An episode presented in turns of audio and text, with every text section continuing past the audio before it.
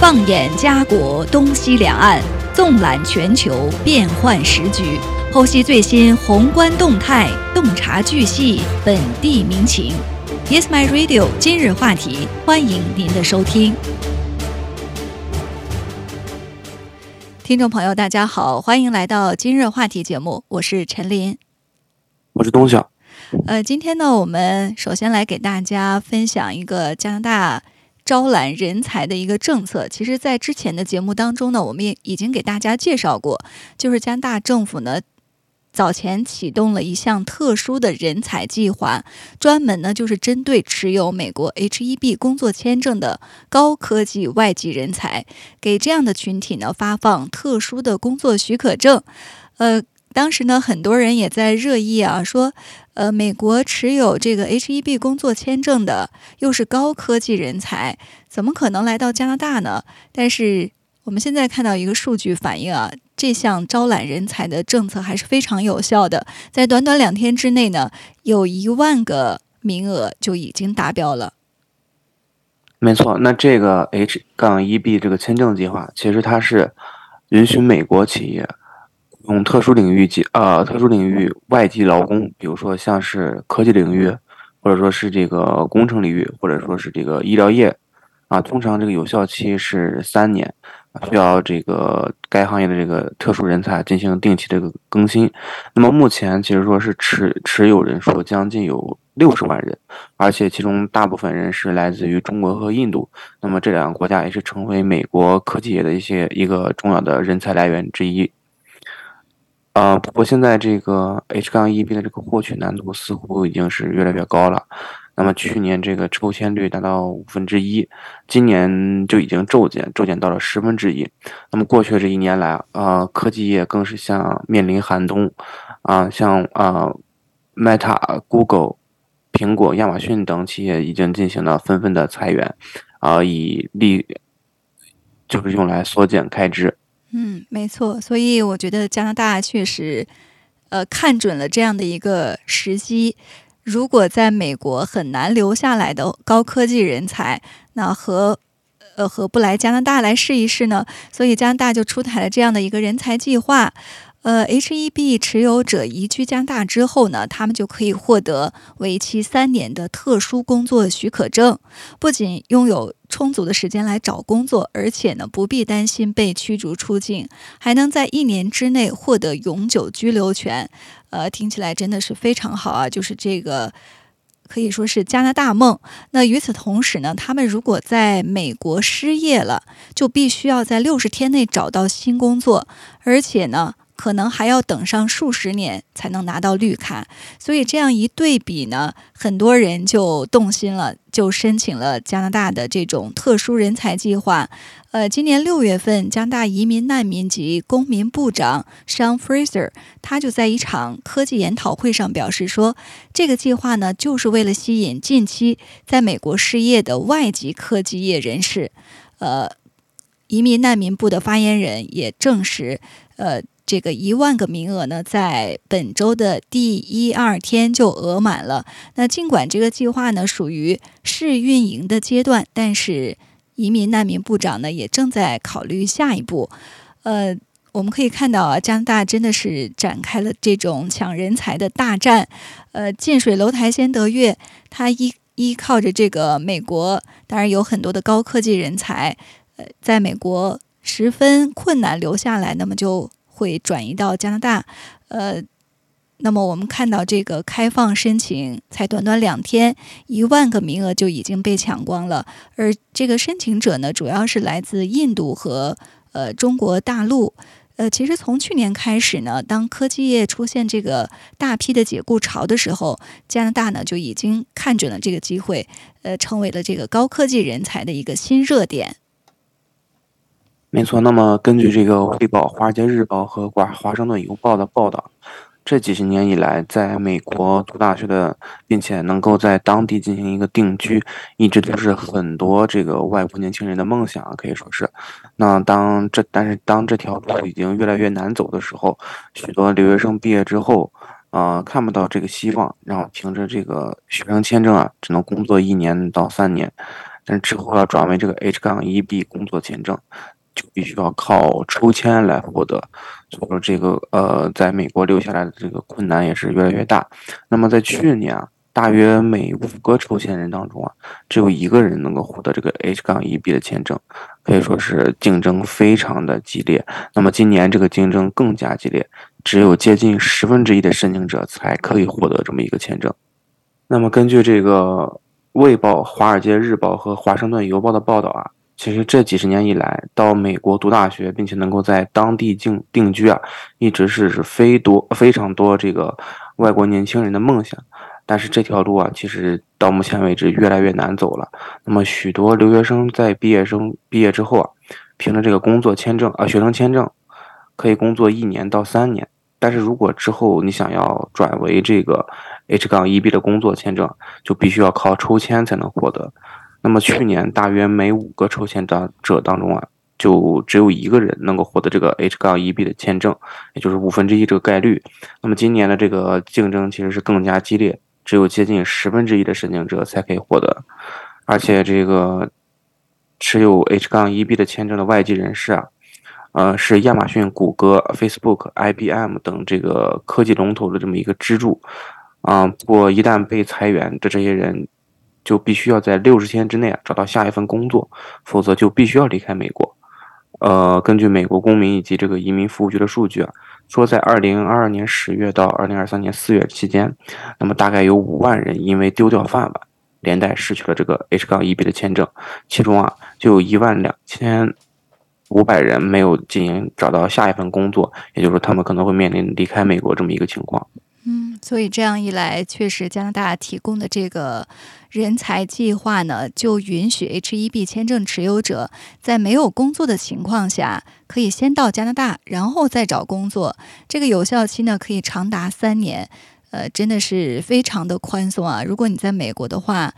失业六十天内就得找到下一份工作，而在加拿大呢，这个有效期长达三年，而且之后呢，这些高科技人才还可以根据快速移民的政策，在一年之内呢就成为加拿大的永久居民。呃，所以加拿大移民局的发言人就表示说，呃，我们现在呢已经规划了这个完整的宣传活动，但是因为名额呢两天之内就爆满，所以现在不得不终止。当然，接下来呢还会有很多的措施。呃，当然，对美国来说啊，加拿大，呃，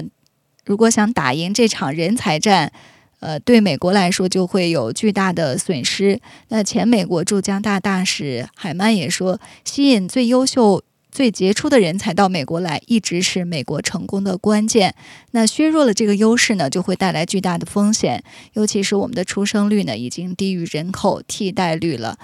呃，所以现在呢，大家都说是。人才大战，当然加拿大这方面呢，其实我们也听到一些声音。呃，目前呢，加拿大也科技行业也是岌岌可危啊，很多的行业也在发出这个裁员的消息，或者呢已经开始了裁员。所以现在找工作在加拿大市场上呢，也并不像之前那么乐观。那现在又有一万个高科技的人才从美国过来，和本地之前已经在的移民一起。来竞争工作，确实对这个人才的市场呢，也造成了不小的冲击。当然，我们也看一看啊，这对加拿大来说到底是一件好事儿呢，还是一个对本地就业市场的一个负面影响？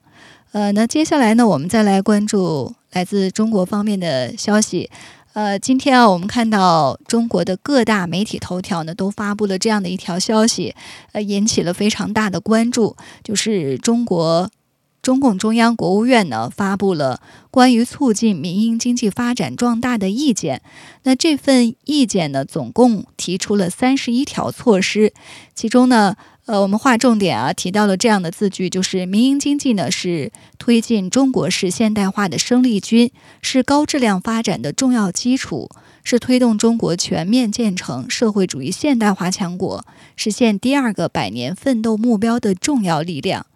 呃，所以说。呃，所以呢，这样的一个意见出台之后呢，立即在呃民营经济圈，甚至在广这个论坛上呢，引起了相当大的反响。那有评论人士就表示说呢，最新出台的这个关于民营经济的三十一条措施，可以说呢是使民营经济在中国经济版图的地位呢进一步得以提升。那接下来呢，我们也来给大家介绍一下，在这个。关于促进民营经济发展壮大的意见当中，到底有哪些措施？那对于未来民营经济的发展有什么样的影响？甚至对于我们，呃，未来这个中国的经济会在会带来哪些积极的作用？我们也来给大家呢一条一条的来解析一下。没错，那这个也是有经有专业人士进行表示啊，是这个万博新经济研究院的这个院长泰啊滕泰先生对这个第一财经表示说，这项意见是继把民营经济是社会主义基本经济制度的这么一个重要组成部分写进了宪法里面。那么中共的这个二十大旗帜鲜明的提出说，鼓励民营经济在经济发展壮大之后，又一个。对民营经济的发展有着重大意义的文件。那么这项意见其实是一套呃，包括公平竞争、嗯，产权产权保护以及法治保障在内的这么一套呃政算是政策组合组合拳。那么在其中提出啊，说这个优化民营经济发展环境，依法保护民营企业产权和企业家权益，以及全面构建这个亲清政商关系。啊，使各种这个所有制经济依法平等使用生产要素和公平参与市场竞争，以及同等受到法呃同等受到法律的这个保护。嗯，确实，这其中呢提到了很多的关键词，比如说呃全面构建亲清政商关系，呃之前这个民营企业和这个政府之间的关系，呃确实呢也。有一些冲突，或者是有一些被大家质疑的方面。另外呢，就是民营经济，呃，在这个意见当中呢，明确表示说，依法平等的使用所有的生产要素，公平的参与市场竞争，同等受到法律保护。这都是之前我们看到网络上也有一些人对这个民营经济，呃的这个发展呢提出的一些问题。那我们看到这这个意见当中啊，首先提到的就是打破市场壁垒，落实公平竞争，这可能是很多民营经济企业家最为关注的。那中国企业联合会的特约高级研究员刘兴国先生呢，他就表示说，这个出台的最新意见啊，是第一次以中共中央和国务院的名义发布支持民营经济发展壮大的专门文件，不仅呢是把以往支持民营经济发展的观点。意见和指示批示转化成了具体的政策举措，而且呢是突出强调了对发展壮大的肯定。那中国国家市场监管总局反垄断专家库的专家、武汉大学竞争法和竞争政策研究中心主任，同时也是法学院教授孙进就表示说，这个意见当中呢。民营经济是高质量发展的重要基础，这是在全国统一大市场和公平竞争的语境下提出的。比如说，在共同富裕的先行区，像浙江，民营经济的比例呢已经超过了百分之七十。所以在这些地区呢，对于民营经济怎么重视、怎么扶持都不为过。没错，那其实这个民营经济在。中国的这个经济当中占有非常重要的地位啊，呃，有一个说法说是在呃民营经济在中国的经济中具有六七八九的地位，啊，这五六七八九是什么意思呢？就是说民营经济贡献了中国经济百分之五十以上的税收，百分之六十以上的 GDP，百分之七十以上的这个技术创新，以及百分之八十以上的城镇就业。最终啊，还是百分之九十以上这个市场主体数量，所以说也我们从这个数据当中也可以看出，民营经济是中国经济当中一个非常非常重要的这么一个组组组成部分啊。那么在今年以来，在复杂的国际和国内环境的这个共同作用之下，民间投资的这个增速其实是出现了一个。放缓的这么一个状态，嗯，也是反映出这个民营企业啊，呃，信心有些不足。那么在上半年这个经济运行整体回升向好的情况下，民营经济预期，呃，依然是尚未完全扭转。那么在当前情况下呢，增强民营经济的这个内生动力，成为稳步稳增长啊、稳就业、稳物价的这么一个关键行为之一。嗯，这份新出台的意见呢，还提出说，构建高水平社会主义市场经济体制，持续优化稳定、公平、透明、可预期的发展环境，这样呢，就可以充分的激发民营经济的生机活力。呃，专家表示呢，说，呃，新出台的这个意见对于民营经济的发展环境、政策支持、法治环境以及社会舆论等方方面面呢，都提出了具体的支持办法。那市场准入政策呢，也有了新的突破，在支持有条件、有困难的民企企业重整方面。也出台了具体的措施，还有呢，就是民营企业进入债券市场发债、民企多元化融资等方面，也是提出了一些实实在在的政策。呃，尤其是呃，专家指出呢，在这个意见当中明确了一条，比呃，比如说呃，尤其是严禁以走流程、换人等为借口对民企拖欠付款提出了明确的要求，所以这对缓解。民营企业未来的资金压力会起到及时雨一样的重要作用。呃，我们看到在这个意见当中呢，确实是有三十一条非常具体的一个措施，而且呃是可以落在实处、实实在在的一个政策。呃，之前呢，确实呃我们看到一些情况啊，就是呃。政府呢，以这个走流程，或者是换人了，有关部门以换人、呃换领导了，这样就为借口，所以对民企出现了这种拖欠付款的情况。那在这个意见当中呢，就明确提出了，呃，这个禁止令不能够再以这些为借口而拖欠付款，呃，以此呢来缓解民营企业的一些资金压力。没错，那其实，呃，通过刚才像陈陈林提到的这一条，也可以看出这一这一次的这个意见提出啊，也算是这个落地性、实用性较强。那么这次意见其实提出，呃，还提出完善拖欠账款常态化预防和清理机制，啊，就是说这个机关、事业单位以及一些大型的企业，不得以这个内部人员的变更来这个呃。履行内部付款的这个流程，或者说是在合同未做约定的情况下，进行等待竣工验收批复，呃决决算决算审计为由拒绝或者是延迟支付中小型企业和个体工商户的这么一个款项。也就是说，不仅是呃不仅要杜绝因为领导换人，嗯欠这个款项，那还不能以一些呃。在等待，比如说这个项目完成啊，或者是等待最终的一个审计这些理由来拖付欠款，也就是说，保护了这个中小型企业和一些个体工商户的一个款项的收呃回收吧。嗯，对这个意见呢，还有一点啊，也是呃民营企业家最为关注的一点，就是到底是呃是不是和其他的。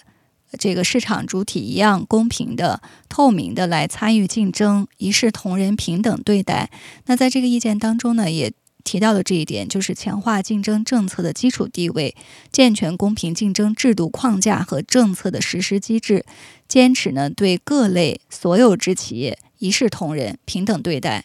呃，强化制止滥用行政权力、排除限制竞争的反垄断执法，而且呢定期。推出市场干预行为负面清单，及时的清理废除含有地方保护啊或者市场分割、指定交易等妨碍统一市场和公公平竞争的这个政策。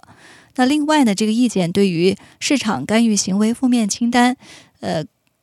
提出了更为细致的一个机制，就是定期推出这样的一个关键字。那专家呢表示说。呃，业界呼吁这个市场干预行为负面清单啊，已经有七八个年头了，但是呢，一直很难在地方的层面落地。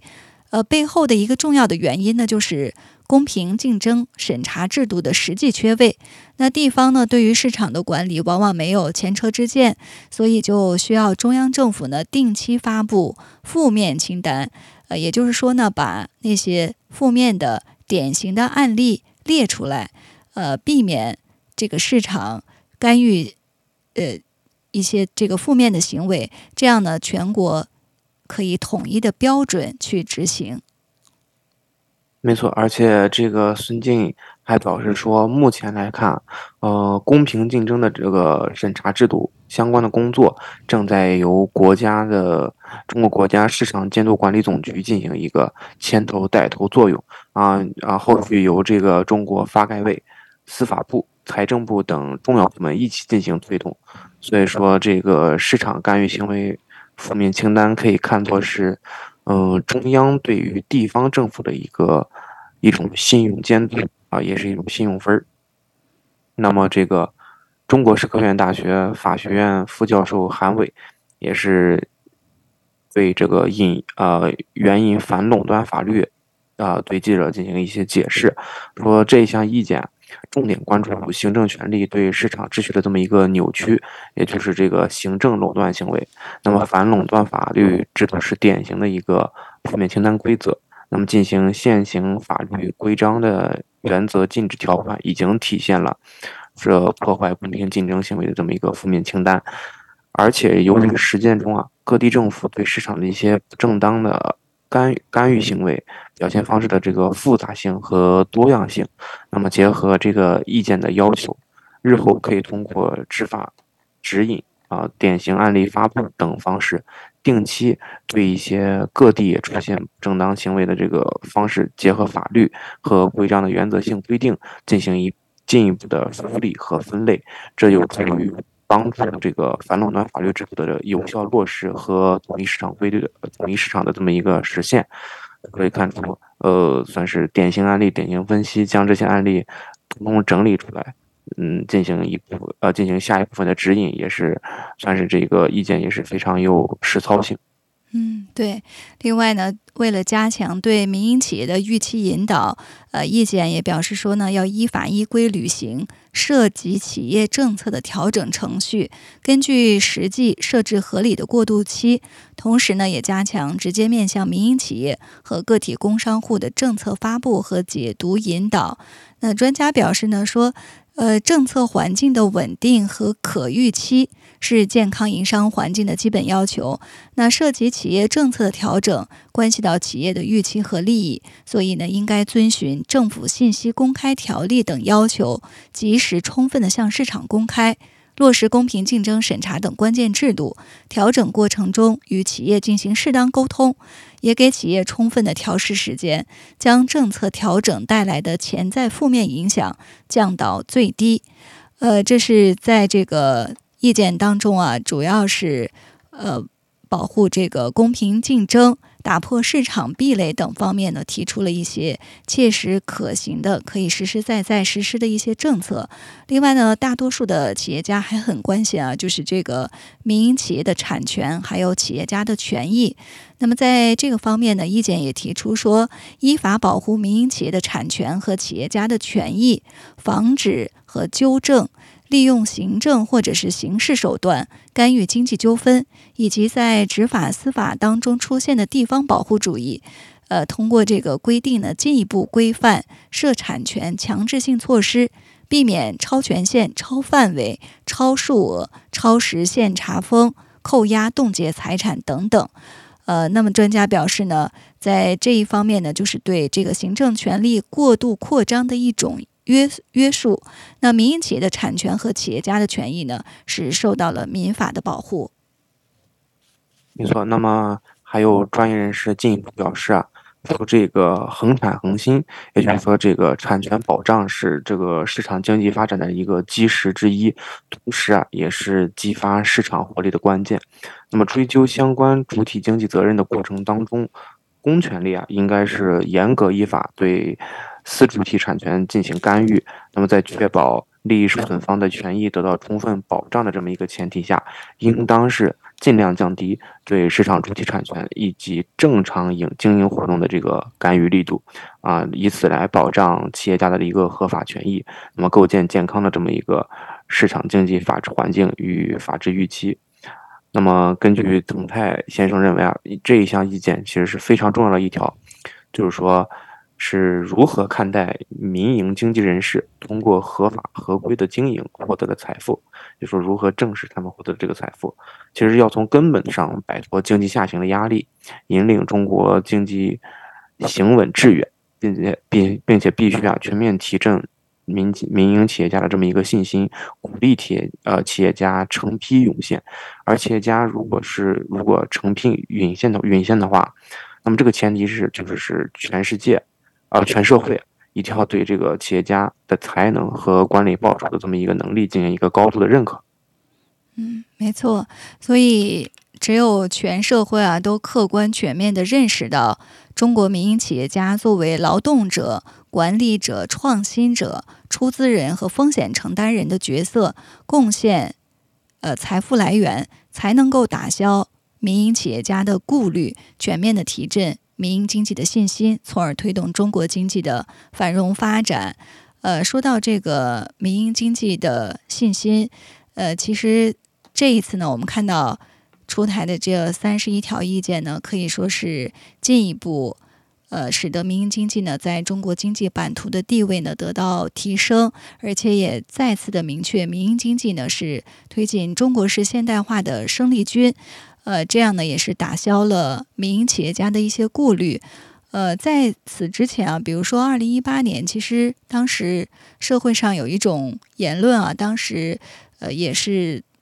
被很多人所议论，就是民营经济退场论。当时呢就有呃文章啊或者一些讨论在网上快速传播，就提出了这个民营经济离场论。当时也是在这个舆论场上掀起了波澜。那很多媒体呢也进行这个评论，或者是支持，或者是驳斥。呃，当时也是民营企业家呢，也是有一些这个慌，呃，人心惶惶。呃，但是之后呢，我们看到高层的信号呢，也是不断的释放。呃，在呃这个二零一八年呢，呃，国家主席习近平他就。主持这个召开民营企业的座谈会，那么在这个会议上呢，他提出说，一段时间以来，呃，社会上确实有些人呢发表了一些否定、怀疑民营经济的言论，呃，比如呢，有的人就提出所谓的这个民营经济离场论，说民营经济呢已经完成使命，要退出历史舞台；还有的人呢提出了这个所谓的新公司合营化，把现在的。混合所有制改革曲解为新一轮的公司合营，还有的人说呢，加强企业党建和工会工作是要对民营企业进行控制等等。那国家主席习近平表示呢，说这些说法是完全错误的，不符合党的大政方针。呃，可以说呢，这个大音定民心。呃，所以当时的这个中央高层的表态呢。呃，再次给民营经济呢注入信心。那当时呢，经历了一些动摇、忧忧虑或者是怀疑的民营企业家们，在这之后呢，又重燃信心。当然，在过去的几年当中啊，我们确实也看到一些呃负面的报道，比如说民营企业。呃，这个主体啊，爆出的一些，比如说资金链的紧张啊，或者是融资难等等问题，还有呢，就是一系列这个市场和政策的变化，也是在这个民营企业的身上呢，不断的被投射，所以也出现了一些波动或者是动荡。那这一次呢，呃，中共中央国务院明确了出台了，呃，这个关于促进民营经济发展壮大的三十一条意见。那我们看到呢，这些意见是在。将民营企业的这个政策，呃，扶持呢具体化，而且呢，更重要的是能够在地方的层面做到进一步的落实。嗯，没错。那其实像刚才提到的，不仅是呃阻呃，不仅是要阻止这个民营企业退出嗯民营企业经营的这么一个市场，同时也要呃持续破除。市场准入的这么一个壁垒，也就是，呃，优化民营企业经济发展这个方向的其中一个方面，就是让大家更轻易的进入到民营企业的这个市民营经营的这个市场。比如说，现在出台的政策是，例如各地区的这个各部门不得以备案啊、注册、年检、认定、认证、指定和要求设立分公司等形式，嗯，变相的这个设立和设定准入障碍。同时啊，这个全面落实公平竞争的这个政策制度，不得限定经营、购买、使用和特定经营者提供的一些商品和服务，也是对于民营企业的这么一个帮助。不仅要阻止他们退出市场，也要鼓励大家进入市场。那么，至于在这个加纳对民营企业的这个政策支持的这个力度上，呃，提出一些完善融资支持政策的制度，其中要求健全银行、保险、担保。券商等多方共共共同参与融资风险市场的这么一个分担机制。嗯，没错。所以我们看到这个三十一条意见当中呢，呃，所有的措施都是为了进一步提升民营经济的地位，同时呢，也保障他们有一个良好的营商环境、法治环境、公平的竞争环境。那我今天。呃，早上呢也看到一些论坛上，很多人也对这个三十一条意见呢进行了讨论。呃，有一些人呢是持这个完全支持的态度，他们认为呢这次中央呢是对民营经济再次注入了这个信心，给他们吃了定心丸。当然，也有一些不同的声音啊，也有一些人说，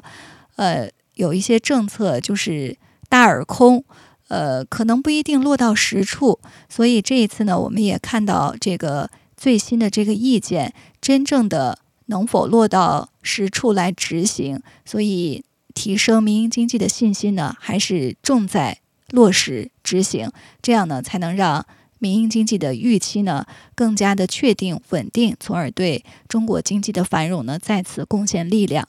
呃，我们今天的今日话题节目呢到这里就结束了，非常感谢大家的收听，下期节目再见。谢谢大家。